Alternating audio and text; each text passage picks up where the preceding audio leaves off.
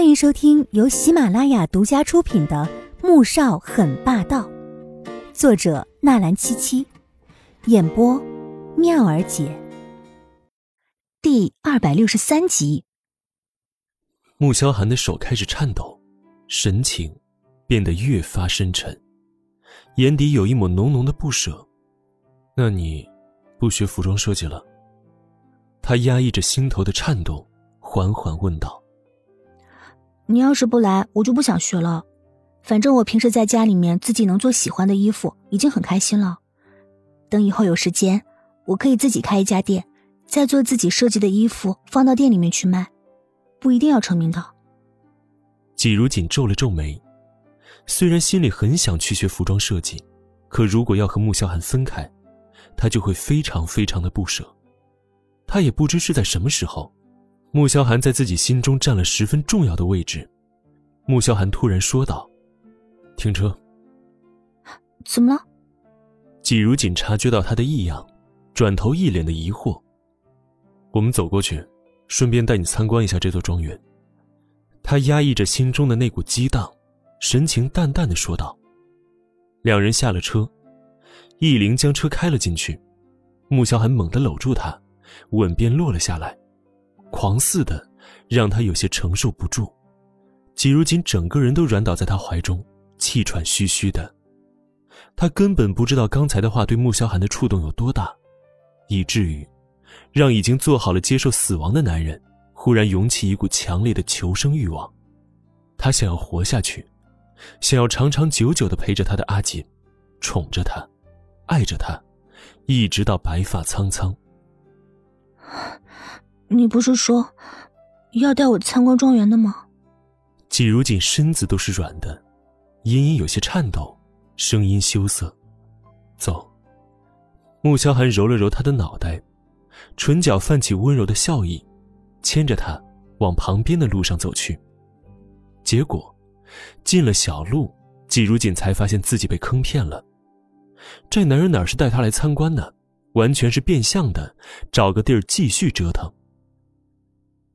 三天之后，当纪如锦看到纪明轩得奖时，整个人脸色大变，心中升起了一丝不好的预感。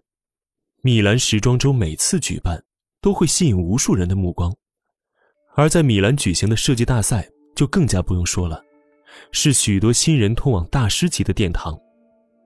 纪明轩能拿到这次大奖，其实内心并没有多少高兴，因为获奖的作品不是他自己设计的。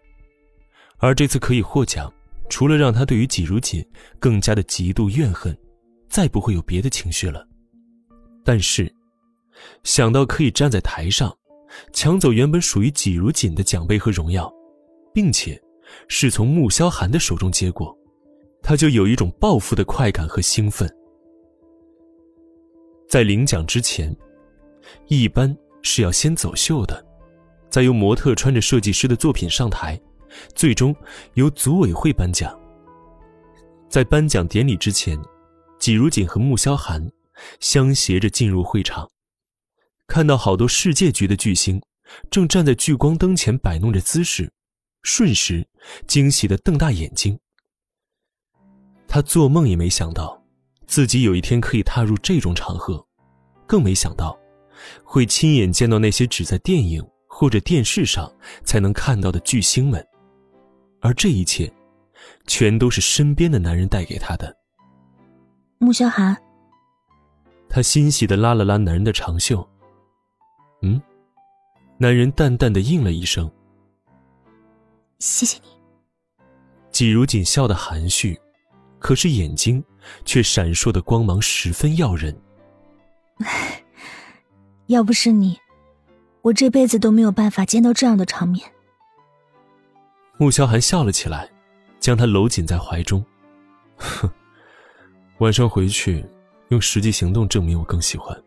季如锦顿时被弄了个大红脸，咬着唇，愤愤地瞪向眼前的男人，却不知，他此时的模样似娇含嗔，目露着春光媚色，叫男人升起一股无法自持的冲动。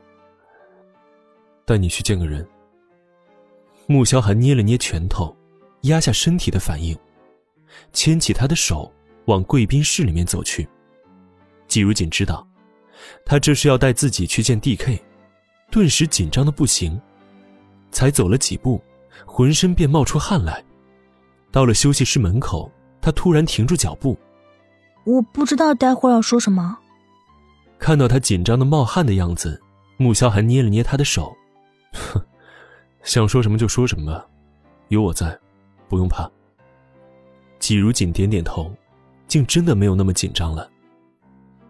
进了休息室，看到里面坐着一个须发苍白的老人和一位三十岁左右上下的中年男子，而这两人他都认识。他不敢置信的捂着嘴。差点惊呼出声来。只是让他更加想不到的是，他刚走进里面，席恩和 D.K 立即站了起来，笑着走过来和穆萧寒拥抱着。笑，用你们的话来说，能在这里看到你，真是太阳打西边出来了。D.K 直接一拳砸在穆萧寒的胸口。哼，我是来陪我的妻子见他的偶像的。穆萧寒看向身边震惊的已经呆住的季如锦。眼底染上了层层宠溺，而席恩和 D.K 的目光自然便落在了季如锦的身上。哼，这位就是你的妻子啊？他的偶像是凯瑟琳还是琼斯啊？D.K 看到季如锦时，眼底有一抹惊艳之色，伸出手要和季如锦握手。